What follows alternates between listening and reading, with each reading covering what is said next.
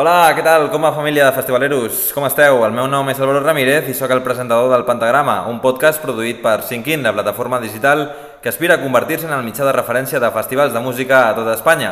De la mà i al ritme del Pentagrama coneixerem la veu dels artistes i de tot el panorama musical i ho farem de la forma més propera.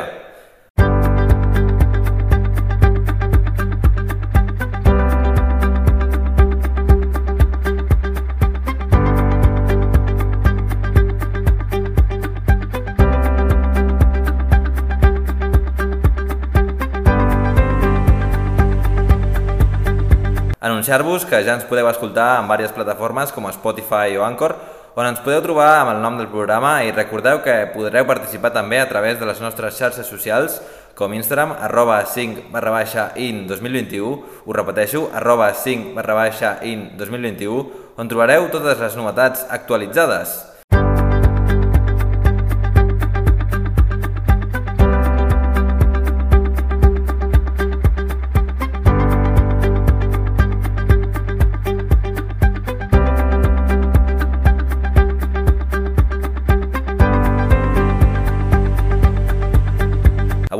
Ens quedem a vora de casa, a la zona del Vallès, i més concretament a Sabadell, on rebem el grup de música en català Luan. Benvinguts, eh, Roger, Jordi, Gerard i Carlos, que són per vosaltres les mentides piadoses com a primera pregunta del, del vostre disc.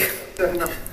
Quin començament. Bueno, bones, uh, Álvaro, doncs, mentides, les mentides piadoses vam pensar que era uh, allò de voler escoltar a, a que, a que no, és, no és veritat, sabem que no és veritat, però al fons volem escoltar perquè és el que ens agrada i ens fa sentir bé. I sobretot quan són temes d'amor, que a tots ens ha passat alguna vegada. Aquesta cançó forma part del primer disc que veu treure, que és Desperta, que són 11 cançons eh, que bueno, parlen una mica d'aquesta varietat que m'explicaves ara, no? de l'amor, dels amics, de l'amistat, de la mort... Eh, Expliqueu-me una mica eh, quines cançons, eh, Menteix-me, també Desperta, són, són temes que, que si preguntem a la gent parlant, eh, segur que també treuen aquests, aquests temes, no? Eh, com, com va sorgir tot aquest disc? Uh, bueno, realment va sorgir una miqueta a, arrel del, del naixement del grup també, tot va anar molt lligat, no? Vam començar el Roger i jo fent cançons, teníem un grup antic, que al final no va anar res més i anàvem fent cançons, teníem com unes 5 cançons però no, no sortíem d'allà, no? Llavors, l'any 2016 vam decidir fer un pas endavant i ens vam posar en contacte amb el, amb el Gerard i el, i el Jordi a la bateria i a partir d'aquí vam anar fent la resta de cançons que fèiem i vam començar a fer concerts i ens van contactar per fer el disc i a partir d'aquí doncs va anar tot molt rodat. Clar, al final, quan vam començar a fer les cançons que teníem 18, 19, 20 anys i al final els temes que tocàvem doncs eren temes que ens tocaven com molt de prop, com pot ser un amor adolescent o inclús la pèrdua d'algun ser estimat, no? llavors al final era ens passava alguna cosa i parlem d'això. Hmm. Perquè vosaltres, de, en realitat, eh, m'has dit que el Roger i tu eh, us coneixíeu, de la resta també, eh, d'on surt aquesta amistat, aquesta relació? De, de l'escola. De fet, sí, el, el, el Carlos i jo, el Roger, anàvem junts a classe tota la vida i hem anat. I després amb el, amb el Gerard i el Toti també, tots hem anat a la mateixa escola, el Jordi anava amb el meu germà gran, i, i d'això ens coneixem tots, o sigui que al final queda tot una mica a casa i a més tots som de Sabadell, així que és aquesta barreja, de ciutat i escola. I el nom Luan, eh, com d'on el traiem també? El nom, el nom Nuan té una història que ens transporta a, a l'Orient, eh, un país com Tailàndia, on viatjant vaig conèixer a una formosa noia tailandesa que es diu Luan i fruit d'aquesta coneixença va sorgir l'amor que em va portar a replantejar-me no només la meva vida aquí, sinó tot el que això comprenia, eh, passant pel, pel grup principalment, que és el que ens afecta i vaig pensar, doncs, m'hi llenço de cap amb aquesta aventura tailandesa. Um, la cosa no va acabar de rotllar i vaig tornar i el fet de tornar va dir, eh, va ser dir, ei nois, que mira, que he tornat, ha sigut un temps de d'aprendre, d'aquest amor i, i vull, vull formar part d'aquest nou projecte. I van dir, doncs, podríem posar com a nom de grup Luan, en honor a aquesta noia que al final va fer trontollar el grup, però al final va acabar més, més ferm que abans i tot. Ja que es va quedar sense la Luan dona, es va quedar amb... Perquè ella n'és conscient de que tenim un, un nom amb aquest... O sigui, teniu el seu nom com a grup de música? Ella al principi no s'ho creia, però després a base d'anar veient els fotos d'Instagram i que la gent i tal, es va donar compte que, que sí, que no era mentida i que no, li va fer gràcia i mira, pues ara ja està acostumada que l'etiquetin a, a moltes coses a l'Instagram. I entenc que li agrada la vostra música. Sí, no l'entenc, però el que és el ritme li agrada. Perfecte. Perquè ara m'heu comentat una mica que al final, clar, éreu joves, teníeu 18-19 anys eh, i veu aconseguir treure aquest primer disc. Eh, ara us volia preguntar una mica pel temps de, del present. Eh, heu tornat d'una gira d'estiu bastant bona. Eh, teniu projectes ara que en el que esteu treballant? El segon disc eh, entenc que està a punt de sortir, si no ha sortit ja, o en què esteu treballant ara mateix? Jo, mira, eh, ara el segon, el segon disc ja el tenim tot gravat, masteritzat i tot, i ara estem buscant, pues, pues, nous... Com, com fer-ho, no? Com, com treure-ho. Com treure'l, exacte, com treure'l. Llavors, estem, bueno, mirant diferents propostes i la que més a mi ens encaixi, la, la veritat que, que és la que ens anirem. Això sí, que aquest segon disc és un disc que, bueno, ha hagut el confinament pel mig i, i tot i haver el confinament pel mig hem treballat tots junts, ho hem fet tots junts, eh, s'ha treballat molt, eh, s'ha dit que el caste, el Carlos, eh, té una ment privilegiada escrivint, escrivint lletres, eh, bueno, el, el Gerard, el Roger, tots, tots tenen, bueno, la veritat que han quedat coses molt xules, eh, diferent del primer disc, potser un disc més madur, i, i creiem que quan surti pues, pot agradar molt a la gent. Ja té nom aquest disc? Té nom però potser No es pot dir, No es pot dir, és un nom provisional. Sí, té un nom. D'acord. Perquè seguiu treballant amb RGB i en Marc Martín? Sí, Sí. sí, o sigui, nosaltres seguim amb RGB com a discogràfica, és la Mm. nostra discogràfica a dies d'ara, i amb l'estudi del Marc Martín hem gravat un altre cop aquest segon disc, però amb el Noel com a, com a productor, el Noel Campillo. La D'acord. veritat és que sortim super contents, igual que el primer. Eh, sabem que estem en bones mans i el Noel la veritat és que ha sigut un descobriment per nosaltres, que estem super satisfets. Un tio, un tio deu, la veritat, que Sí. ens ha cuidat molt, ens ha ajudat molt, ens ha aconsellat, és que tot, ho ha fet tot, per dir-ho així. Llavors, eh, per això també aquest disc ens l'estimem molt, perquè l'hem treballat molt, tant amb el productor, ha vingut aquí, ens ha escoltat, ens ha aconsellat, bueno, ha estat, doncs, la veritat, un, una, una experiència molt xula. Diguem que ha sigut una feina de 3 anys i, i a part que també el, el Noel, per qui no ho sàpiga, tocava en un grup que a nosaltres ens agradava molt i per nosaltres també és un honor poder treballar amb ell, ja que de més joves l'anava a veure als escenaris i ara poder treballar amb ell doncs, ens, ens ha fet bastanta il·lusió. Clar, i ara us anava a preguntar també una mica pel tema de la sortida, o sigui, té data també això? Ara, ara per ara no. No, no, no, no podem dir, no podem dir ni sí ni no. Ja. puto Covid ens ha fotut els plans a... a cul. Llavors està tot una mica a l'aire. Nosaltres, és el que deia el Carlo, una feina de, de 3 anys que, que ja ho tenim fet, o sigui, ja, ja les podem escoltar nosaltres i tenim moltes ganes de, de donar-les a conèixer. El que passa que per la situació, hosti, que ja no es fan concerts, eh, bueno, tot, tot una mica de, de situació que s'ha anat ajuntant amb el Covid està fent que tot això s'atraci molt més de, del que teníem previst.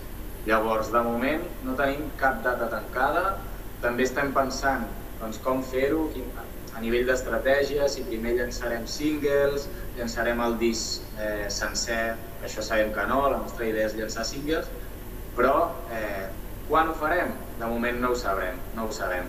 Llavors, eh, nosaltres tot això ho anirem comunicant per xarxes socials, farem videoclips, etc. Així que per Instagram segur que, que, Clar. que us en enterareu tots. D'acord, perquè ara m'explicava una mica la relació que teníeu amb el Noel i, i aquesta, aquest treball durant 3 anys enrere eh, i també ara parlava una mica del, del tema del Covid que sí que és complicat, no? Eh, al final eh, organitzar un concert o treure una data o així. Eh, co- com és l'experiència de, de viure un concert eh, amb tothom assegut? Eh, com ho viviu això? M'imagino que és diferent, òbviament. Aquest, sí, evidentment és, és diferent. Al principi era una cosa que no estàvem acostumats, perquè notes el clic del públic d'una altra manera, a més amb les mascaretes, i No vibres tant, al final no vibres tant, ho repetim bastant, i és un, és un repte, perquè has de fer que la gent s'ho passi bé, ho pugui gaudir sense aixecar-se, sense fer el que abans podien fer, i per tant a l'escenari no has d'anar al 100%, sinó al 200%, perquè allò, perquè allò surti i la gent tingui ganes de tornar a venir a un altre concert. Per tant, repte a, a cada concert i crec que superat. Amb els concerts que hem tingut aquest estiu, la gent s'ho ha passat molt, molt bé i, i res, seguir endavant. Vale, perquè ara també volia passar una mica a preguntar-vos eh, en el sentit, eh, de, ara m'heu parlat de, del treball del confinament, com ho gestionàveu? Perquè al final entenc que tots sou de Sabadell, però us reuníeu en el local que teniu o, o com ho fèieu? No, tot legal, tot legal. Fèiem videotrucades, eh, composàvem a través de videotrucades, fèiem vídeos eh, a través de, de videotrucada i a la que ens van deixar sortir doncs ja el primer que vam fer va ser veure'ns i, i tocar junts, perquè ja no aguantàvem més. Però el, el Carles va composar. Sí. Bueno, estava molt sol i vaig tenir moltes idees, però bueno, al final ho vam acabar tot treballant també al local d'assaig. Però sí que és veritat que quan no ens deixaven sortir fèiem, fèiem moltes reunions, a més era una època que també estàvem gestionant molt com faríem el disc i, i sí que teníem com diverses idees i justament després de, de, de quan ens van permetre sortir i venir aquí al local i començar a assajar, vam començar a fer la preproducció i vam estar com dos o tres mesos fent tota la preproducció i intentant que això sortís, bueno, tenir-ho tot ben ben clar i, i ben treballat per entrar a l'estudi. Què significa per vosaltres, eh, diguem, aquest local que teniu? És a dir, aquí han passat moltes coses, heu, heu composat molt, passat moltes hores, moltes tardes... La veritat és que sí, hem passat hores, hem passat... En, bueno, tenim experiències bones, Moltes anècdotes. moltes anècdotes, moltes males olors... Petit. Pensa que això és un sòtano sense ventilació. Llavors, eh, al final... No arribis, forma part de la casa. Bé, allà, ha estat, la veritat que és, és un lloc ja... No és nostre, bueno, és del Carlos, És el pàrquing dels meus avis, tenim un, un petit localet aquí al costat del garatge dels meus avis i aquí, pues, mira, l'hem adaptat i hem fet el que hem pogut. Jo crec que més o menys ho hem fet bé, tot i que hem posat les plaques una mica on ens ha semblat sense cap tipus de criteri, però, bueno, al final es van queixar una mica al principi, però ja no s'han queixat més, o sigui que... Però bueno, a banda d'això, és, és casa nostra, és on aquí ens expliquem tot, perquè a part de tocar, també és on ens veiem cada setmana, de, des de fa 5 o 6 anys, ens veiem com a mínim dues, dues vegades a la setmana, així que com et pots imaginar ens ho expliquem tot, riures, fins i tot a vegades el Canet ha plorat alguna vegada. però, però vaja, que és la nostra casa i és on surt la màgia de, de, de tot el món. Clar, on, on estan tots els secrets, m'imagino, de Luant. Us anava a preguntar també que, quina és la resposta dels veïns, m'heu dit que és bona, o sigui que tot funciona bé. És bona, depèn de l'hora en la que s'agenda. Però hi ha hagut eh, una vegada que un veí, no sé per veritat, t'ha vingut perquè venia a aparcar el cotxe a la moto i passava a dir ostres, ho feu molt bé, eh? creu que ho feu molt bé i tal. I marxava, saps? I dic, mira, mira, Sí. era un bon gust. Sí. Bueno, alguna vegada també hem hagut de parlar amb la policia i hem establert que fins les 10 és el tope que, que Sí. podem fer soroll. tenim carta blanca.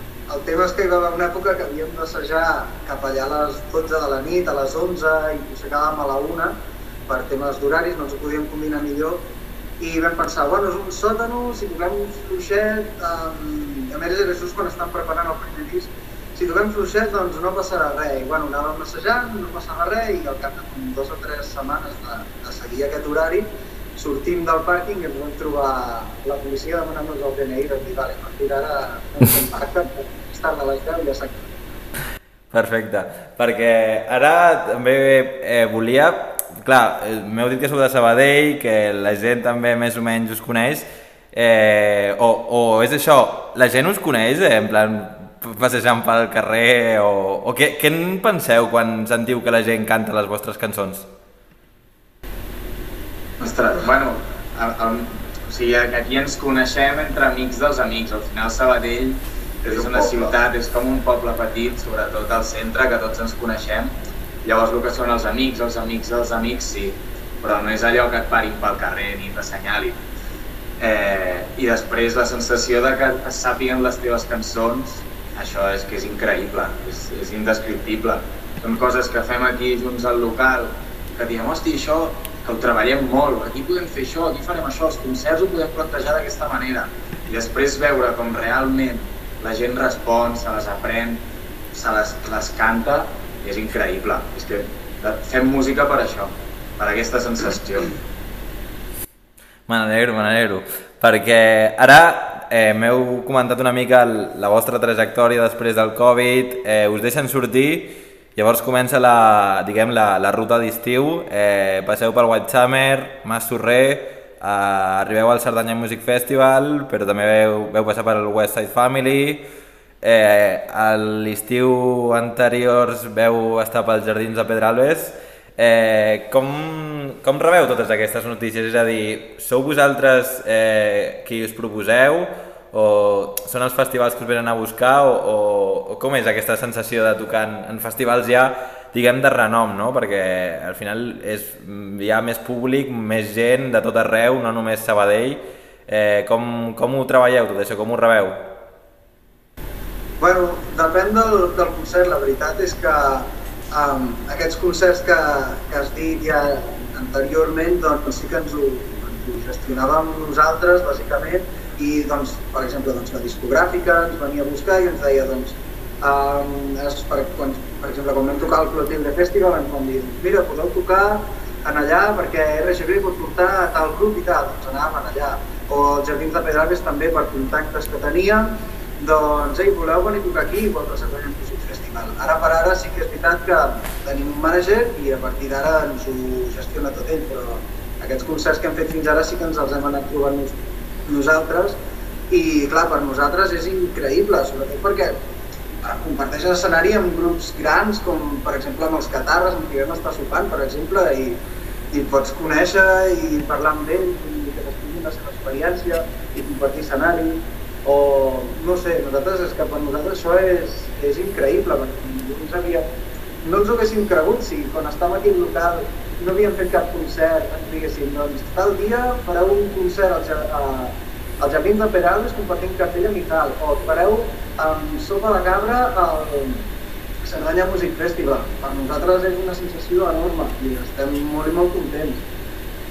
Sí, sí. Sí, perquè ara us anava a preguntar una mica sobre aquesta sensació de, de, rap- de compartir escenari eh, o d'obrir, diguem, els concerts de sopa de cabra, dels catarres.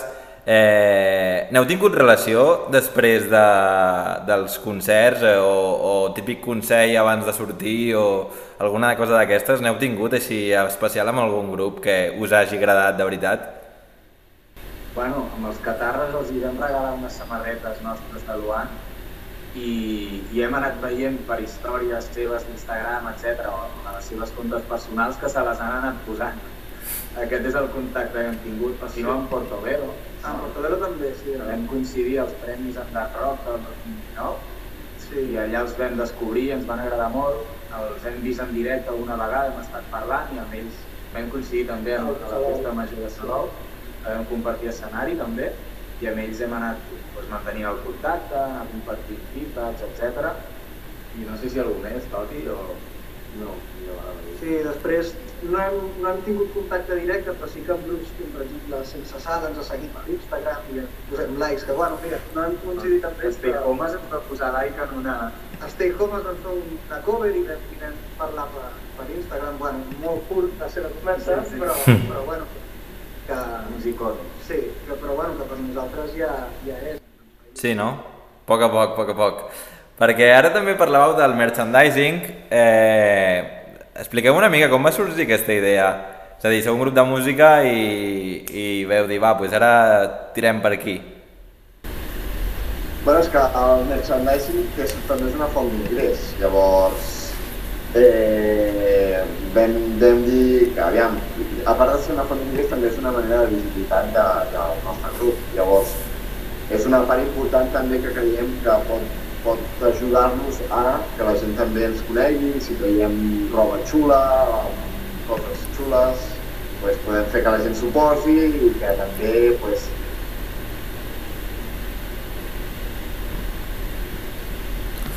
calés, No. però bueno, ens va bé perquè aquí s'ha de dir que és una feina bastant gran. Bueno, la, la gestió la fem una mica entre tots, no? però en aquest cas tot el No, tema del el disseny el, el, el porta més el Toti Però- i tot el tema de d'encarregar-se del teixit i tot això el porta més el Gerard i bueno, la, la veritat és que la gent li agrada bastant els dissenys que, que anem fent i a vegades gent que no ens coneix per la música però m'han dit, ostres, aquest jersei que porta és xulo, d'on d'on és? Doncs mira, que és una manera també de, de visibilitzar el grup.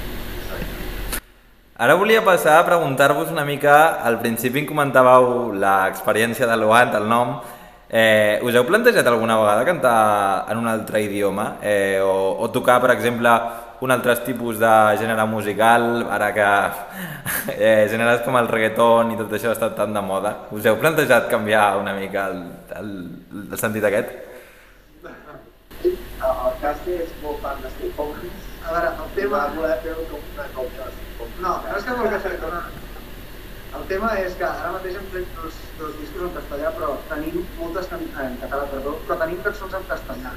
I volíem fer una mica de, de mescla d'idiomes, perquè al final tampoc ens volíem estancar, que ficar composant en català perquè és la, la llengua que per nosaltres és més fàcil fer-ho, no? Però vam, va, bueno, vam dir, va, doncs, i si comencem a composar i traiem alguna cançó en castellà o en anglès? Al final tampoc ens volem això, no volem que la llengua es fiqui darrere.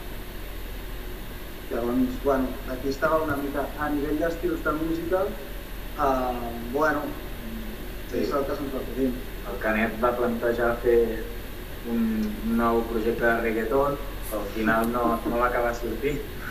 Això de reggaeton en català de veure que no funcionava, el reggaeton, bueno, innovar. El reggaetó. Aviam què podria sortir d'aquí. Perquè ara volia acabar la- l'entrevista, diguem, eh, tornant a parlar una mica de- d'aquest segon disc, eh, en el que també hi ha petites col·laboracions, per dir-ho d'alguna forma, com per exemple el, eh, el locutor dels 40, Uri Mora. Eh, quina relació teniu amb ell? Perquè he llegit alguna cosa, però, però o sigui, com, com veu contactar amb ell o, o quin va ser la motivació perquè ell participés al, al grup, diguem? Uh, sí, doncs, l'Oriol Mola anava a la meva classe a col·le i som amics des de ben petits i llavors ell des de que, que va decidir que podia dedicar a la ràdio doncs que coneixia i no la teva musical i sempre em deia, quan si un dia tens un concurs de música doncs jo t'entrevistaré i et donaré suport i això, no? I així ho ha fet i des del primer dia que vam crear el grup que ell estava al nostre costat i sempre que, que, que ha pogut ens ha donat algun cop de mà i com per exemple doncs, amb això de, de gravar nosaltres té sis coros i bueno, esperem també sonar a la ràdio on, on ell treballa. L'amistat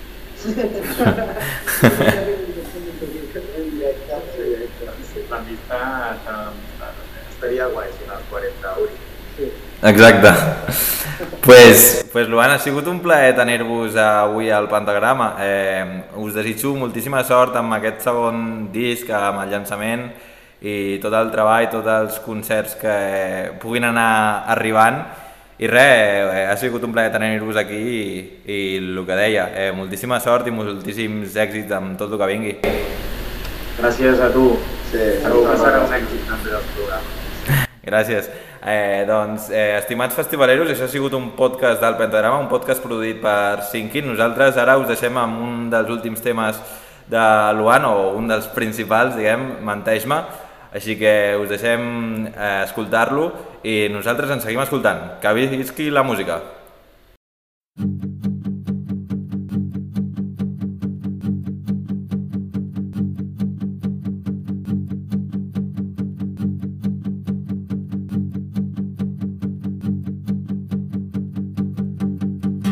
Passa, aquí estàs com a casa, ja ho saps. Parla'm de què has fet aquest viatge tan llarg. Em fa por saber respostes, millor no preguntar. Deixem que tot segueixi com abans. Menteix-me, digue'm que m'has esperat. Estima'm, no ser veritat. Protegeix-me amb les teves mans. Fes-ho lentament i que no em faci mal. La meva addicció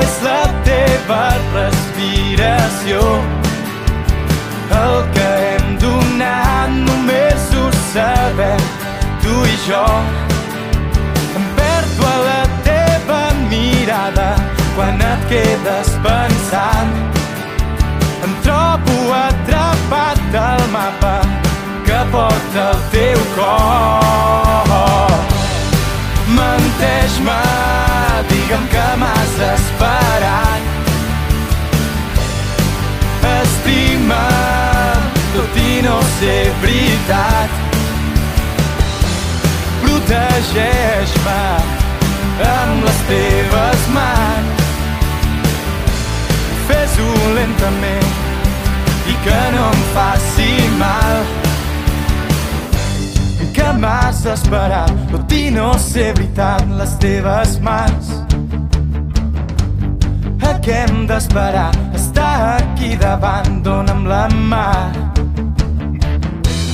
Que m'has esperat, tot i no ser veritat les teves mans.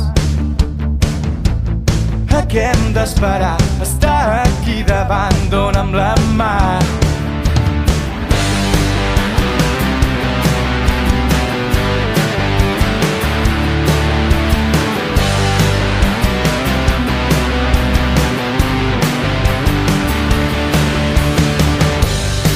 Menteix-me, digue'm que m'has esperat. Estima'm, tot i no ser veritat. Protegeix-me amb les teves mans. Fes-ho lentament i que no em faci mal. Menteix-me, digue'm que m'has esperat estimar, tot i no ser veritat. Protegeix-me amb les teves mans. Fes-ho lentament, que no em faci mal. Ah.